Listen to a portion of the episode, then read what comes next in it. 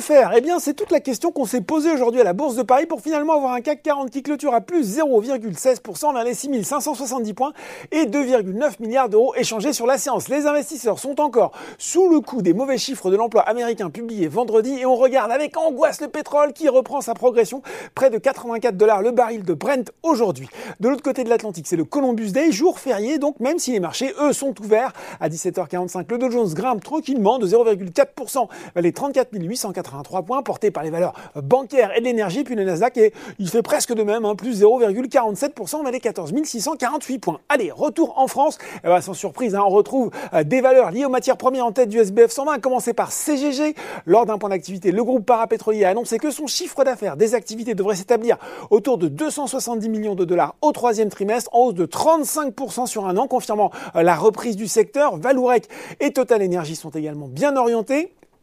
Eramet et ArcelorMittal se distinguent également portés euh, par les cours des métaux. Et puis on retrouve McPhee Energy, spécialiste de l'hydrogène, dans le peloton de tête avec un gain de 7,07%.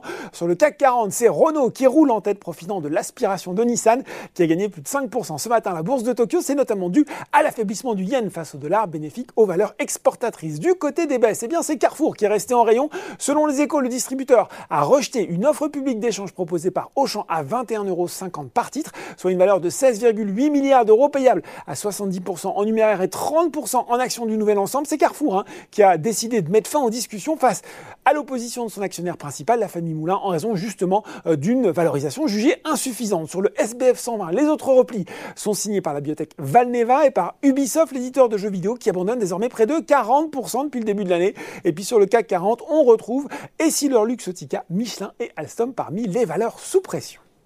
Voilà, c'est tout pour ce soir en temps. N'oubliez pas tout le reste de la queue éco et finance et sur Boursorama.